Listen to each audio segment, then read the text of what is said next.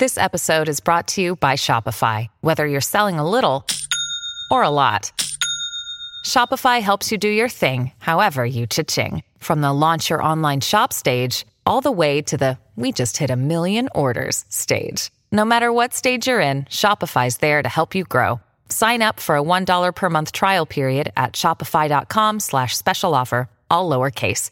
That's shopify.com slash special offer. Another day is here, and you're ready for it. What to wear? Check. Breakfast, lunch, and dinner? Check. Planning for what's next and how to save for it? That's where Bank of America can help. For your financial to-dos, Bank of America has experts ready to help get you closer to your goals. Get started at one of our local financial centers or 24-7 in our mobile banking app. Find a location near you at bankofamerica.com slash talk to us. What would you like the power to do? Mobile banking requires downloading the app and is only available for select devices. Message and data rates may apply. Bank of America and a member FDIC.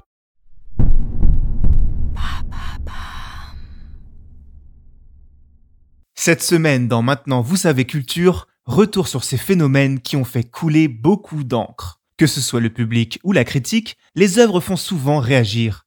Parfois, elles font naître de grosses polémiques gravées à jamais dans l'histoire de la culture. Films, BD, chansons, redécouvrez les œuvres les plus polémiques de tous les temps.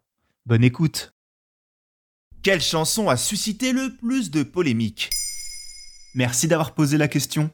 Il y a des chansons qui font taper du pied, des chansons qui restent dans la tête ou encore des chansons qui font pleurer, mais il y a aussi certaines œuvres musicales qui font naître de vifs débats dans notre société. Dans cet épisode, nous allons revenir sur un tube de l'été qui a fait danser tout le monde en 2013, mais qui a également choqué un bon nombre de personnes. Mais alors, c'est quoi ce tube?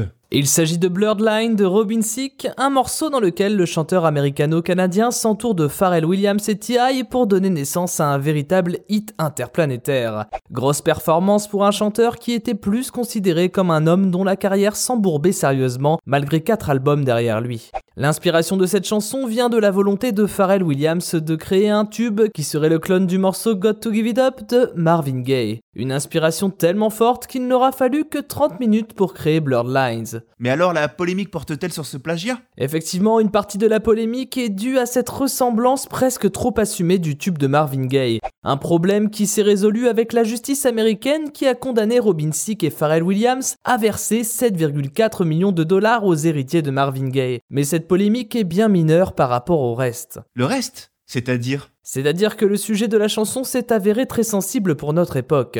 En effet, Robin, Pharrell et T.I. proposent une œuvre avec des paroles très sexistes. Et même en allant plus loin, on peut considérer que le morceau banalise le viol en mettant en avant l'idée scandaleuse que parfois, quand une femme dit non à un homme, elle pense oui. Des associations et groupes féministes se sont donc emparés du sujet, d'autant plus que le morceau a très vite buzzé. Notamment grâce à son clip qui, allant dans le sens de la chanson, instrumentalise et sexualise les femmes à l'extrême. Un clip qui, pour couronner le tout, existe dans une version non censurée encore plus sulfureuse. La première réaction est venue de la célèbre blogueuse féministe Lisa Wynne, qui déclara que cette chanson l'a dégoûtée, même si elle était particulièrement entraînante. Et c'est là tout le problème de ce hit, un message nauséabond dans un morceau diablement efficace, capable de faire le tour du monde. Car Lisa Wynne cite la phrase répétée de nombreuses fois dans le refrain I know you want it, qui n'évoque en aucun cas le consentement sexuel et qui tente de glamouriser les violences faites aux femmes. Mais ce qui est tout de même rassurant, c'est le fait que tout cela a suscité de nombreuses réactions